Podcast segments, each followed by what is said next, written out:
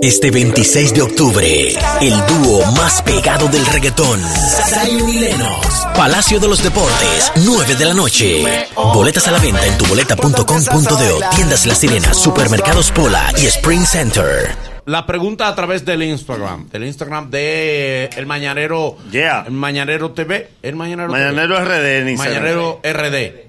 RD, gracias. Gracias por la corrección. Eh, aquí está, RD. tenemos aquí a la más que sabe de Inmigración Global. Judy Félix. Judy, mi amor, ¿cómo tú estás? Bienvenida Hola chicos, todo bien, gracias a Dios, aunque con algunas noticias no tan buenas para los inmigrantes sobre unas eh, eh, notificaciones o actualizaciones que salieron el lunes pasado.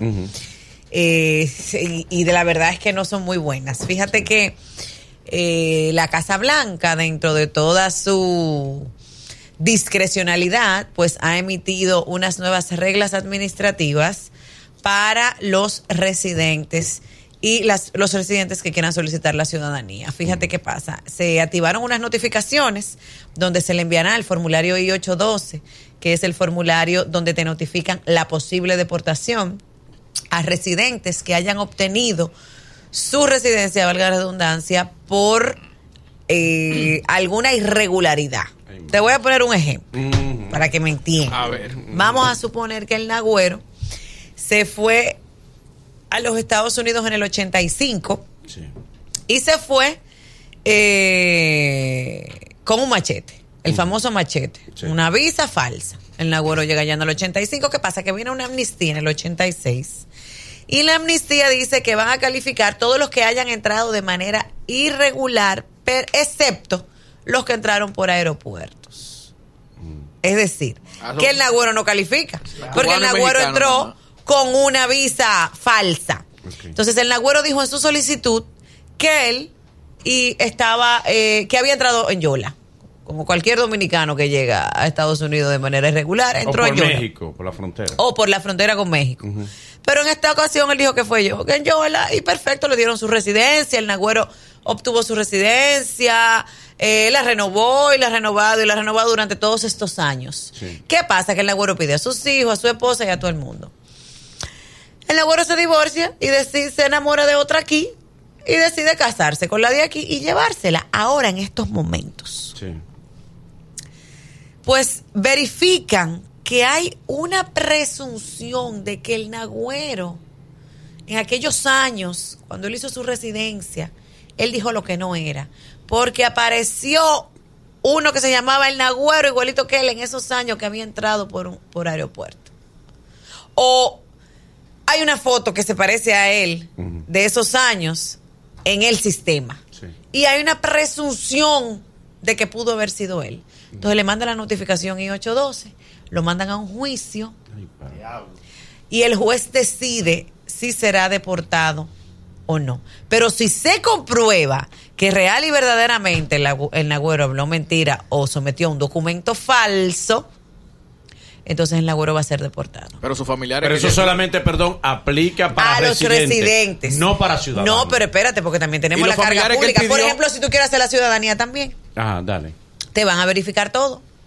Si tú eres residente y quieres solicitar la ciudadanía, te van a verificar todo tu récord y si hay alguna irregularidad, pues te van a mandar esa notificación. Judith, ¿eso afecta a los familiares de él? Bueno, pues no le van a dar la residencia No tampoco. digo lo que ya están pedidos, digo, en el caso que tú planteabas. Bueno, pu- pu- pudiera haber una cadena. Todavía no se ha dado el caso porque apenas salió el lunes.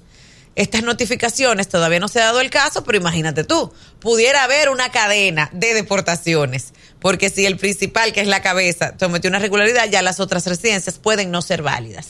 Entonces, eh, la recomendación es que si usted sabe que si usted hizo una marrullita por ahí, lo mejor es que no se ponga a estar pidiendo a nadie, porque puede haber la posibilidad de que lo deporten. En el caso que no quiero dejar de decirlo antes de empezar a responder las otras preguntas, de las mujeres embarazadas que van a dar luz a los Estados Unidos. La carga pública.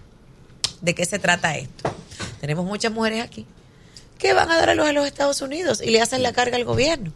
Entonces, si por ejemplo tú le hiciste la carga al gobierno y entraste con tu hijo a los Estados Unidos de paseo, el oficial te va a parar. Eso es seguro y te va a preguntar, ven acá, ¿y cómo así que tú diste a luz aquí y tienes visa de paseo. Porque van a ver que el niño nació en Estados Unidos. Sí. Bueno, lo que pasa es que yo tuve que dar a luz aquí, no sé cuánto, y pagaste el parto. No. Ah. Entonces, ¿qué va a pasar? Que tu visa va a ser cancelada. Para, para, para, para, Y usted no se imagina lo que significa para. todo eso después. Entonces, Wow. Entonces, esas mujeres que piensan hacerlo, lo mejor es que hagan. Porque yo te voy a decir una cosa.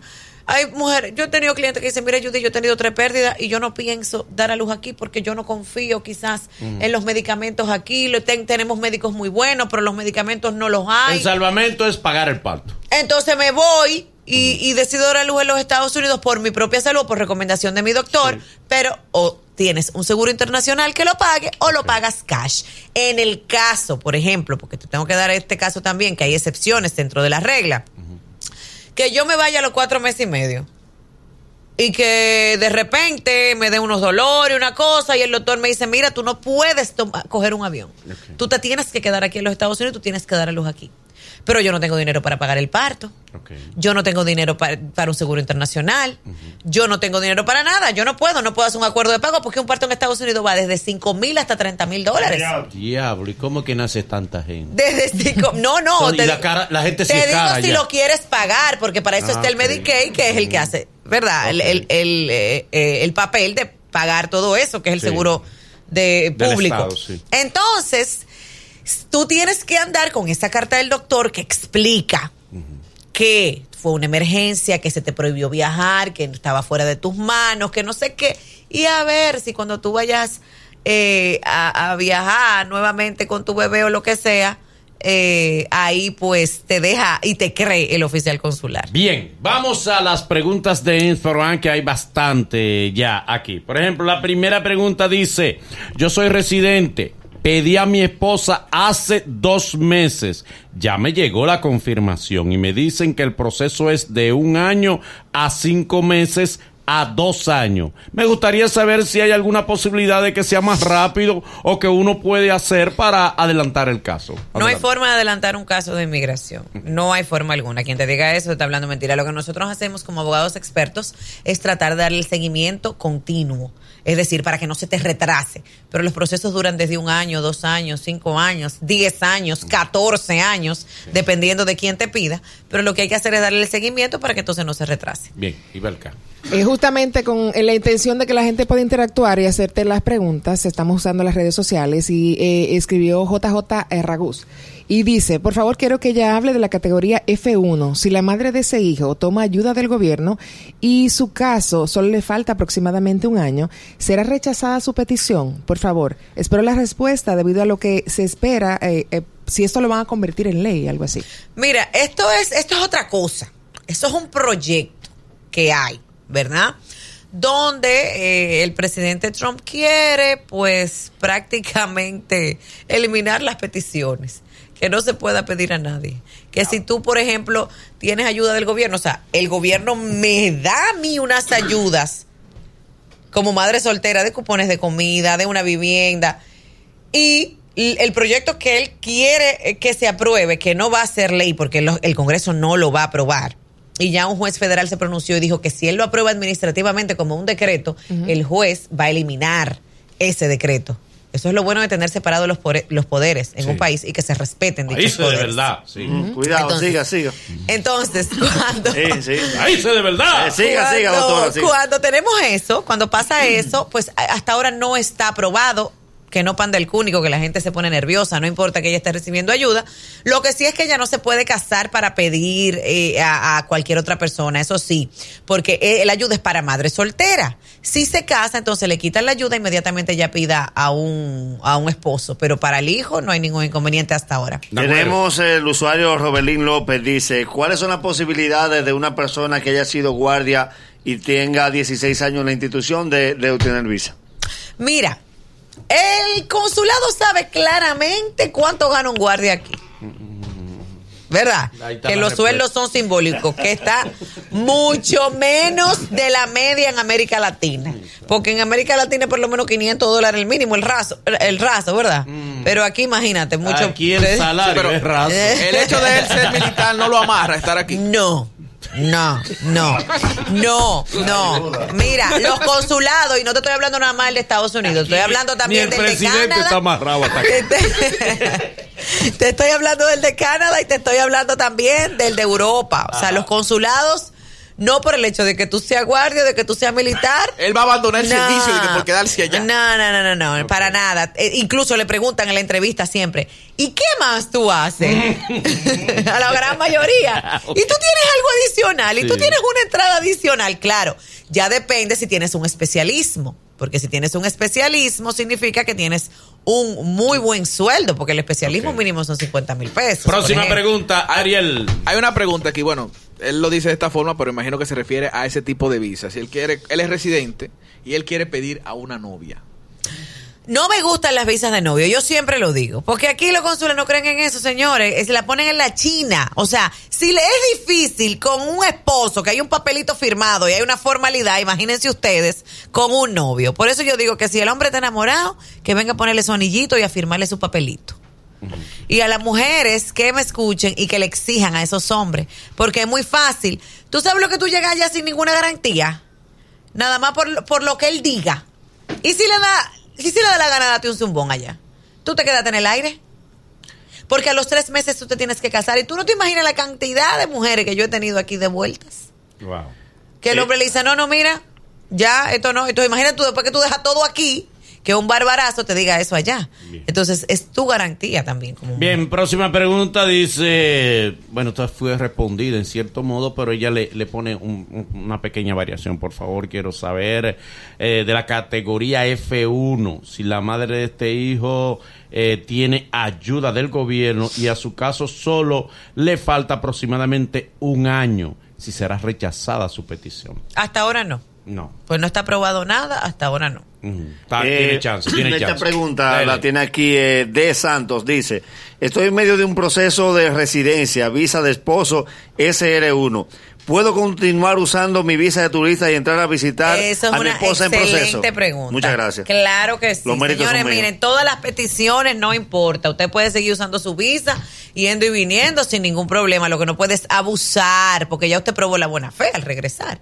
Pero no puede abusar de la visa, porque imagínese que usted se quede cuatro meses y entre por un mes aquí y dure cuatro meses más allá. ¿Dónde usted está viviendo? Allá. Usted no está viviendo aquí y es una visa de paseo. Entonces hay que tener cuidado con eso. Eh, La, en el caso, la mamá quiere pedir el hijo, pero el hijo eh, eh, se quiere casar. ¿Se cae la petición si el hijo se casa? Depende. ¿De Si qué? la madre es residente, mira, mira lo complejo que es el derecho migratorio aquí. Por eso es que, que no cualquiera. Ahora estos abogaditos que hay de que abogados de migración que, hacen- tres, un cursito de un, de un Mm. día creen que la cosa no es así, señores. Esto hay que estudiarlo, dar mucha página para la derecha y para la izquierda, como decía mi profesor Santana Marcano. Miren, hay cuatro categorías de preferencia dentro de la ley INA. Si el padre es residente, ese hijo no puede ni casarse ni divorciarse durante el proceso. Ni antes. Puede divorciarse, pero no puede estar casado. Diablo. Puede estar divorciado. Si se casa, porque por ejemplo ese proceso dura siete años, si el hijo es mayor de edad, de un residente.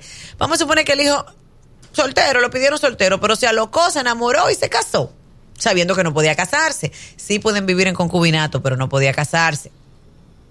Y después eso no funcionó y él se divorció dentro de la petición.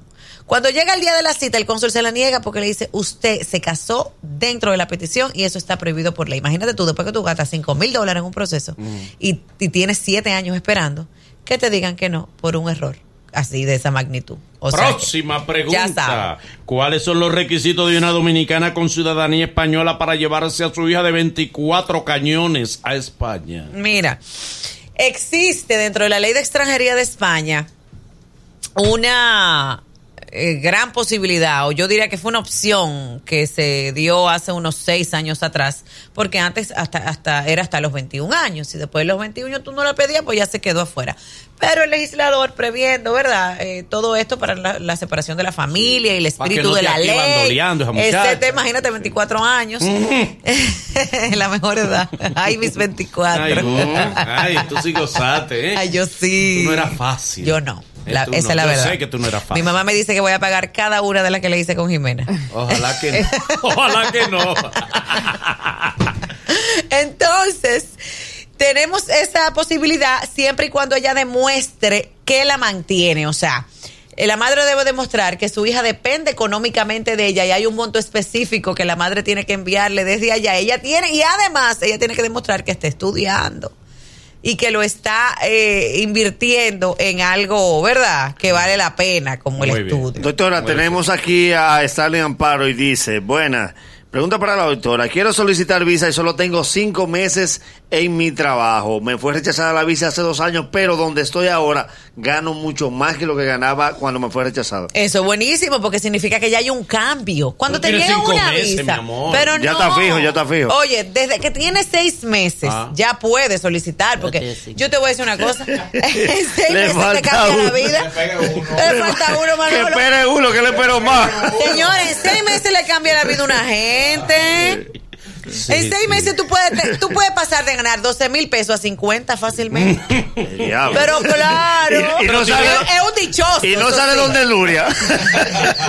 No le sale el reportaje. Le toca reportaje. Es un dichoso, claro Ok. está. Puede pedir visa porque cambió de estatus Sí. y después de los seis meses él puede ir a- Falta uno, falta uno. Aunque yo yo- siempre, con los dos cruzados. Yo siempre digo que para solicitar la visa, mira, sobre todo hay una diferencia entre la visa de Estados Unidos, Canadá y Europa.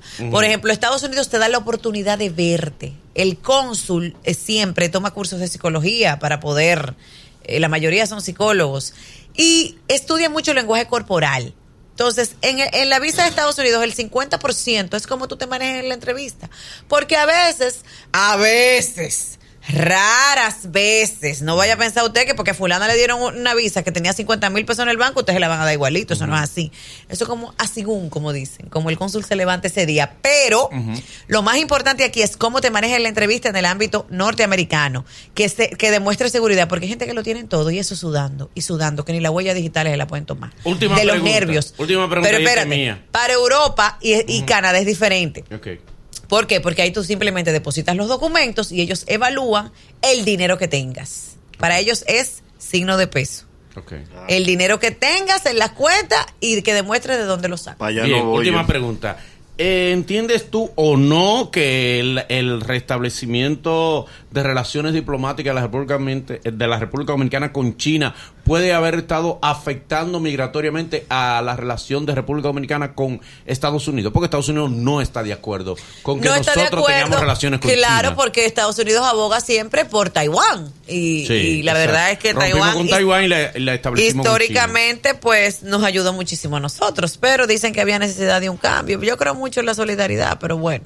Pero no nos ha afectado. ¿Tú crees que eso no Hasta ahora no. Hasta ahora no, porque aunque Estados Unidos no esté de acuerdo, eh, Estados Unidos también tiene relaciones comerciales con China. Sí, pero ellos son Estados Unidos. O sea que. Ellos son. Sí, pero que también, porque ajá, ellos tienen acuerdos con China también, comerciales. Hasta ahora no ha habido ningún inconveniente. Ok, gracias. Judy, ¿dónde la gente puede eh, consultar, eh, tener comunicación contigo, ir a tu oficina? Adelante, por favor. Los miércoles tenemos Migración con Judith Félix Live, el live, miércoles a las 7 de la noche por nuestro Instagram, Facebook y nuestro canal de YouTube. Que recuerden suscribirse al canal de YouTube, Judith Félix, Judith con Y, al empezar, no con J, con Y, de ITH Félix con Z. El Instagram, Judith Félix 01, Facebook, Judith Félix. Y todos los otros eh, Judith Félix, porque son como que muchas redes, entonces me disloca. Pero Judith Félix con Y, TH y Félix con Z. Nuestro live mañana. Y recuerden que tenemos oficinas en Santo Domingo, Santiago e Higüey. A Santiago vamos los jueves. Y el teléfono es 809 de Santo Domingo, 809-508-1621 para citas. Repito, 809-508-1621 para citas. Tú ganas mucho cuarto, que tú haces los cuartos. No, hombre, mi hijo, ¿quién ha dicho? Yo no te veo el dinero, Pero yo tú no sabes que que la televisión, y tú sabes cómo es. ¿Eh? Lo intercambio. Ok, óyela, óyela. Haciendo la chiquita para que la carguen. Eh, señores, este, no, para una pausa. Pero quédate ahí, que después de la pausa vienen cosas buenas. El programa que te da la primera risa del día. ¡Demonios! Tu, tu- tu- tu mañana es otra cuando escuchas ¡Qué espectáculo! El Mañanero.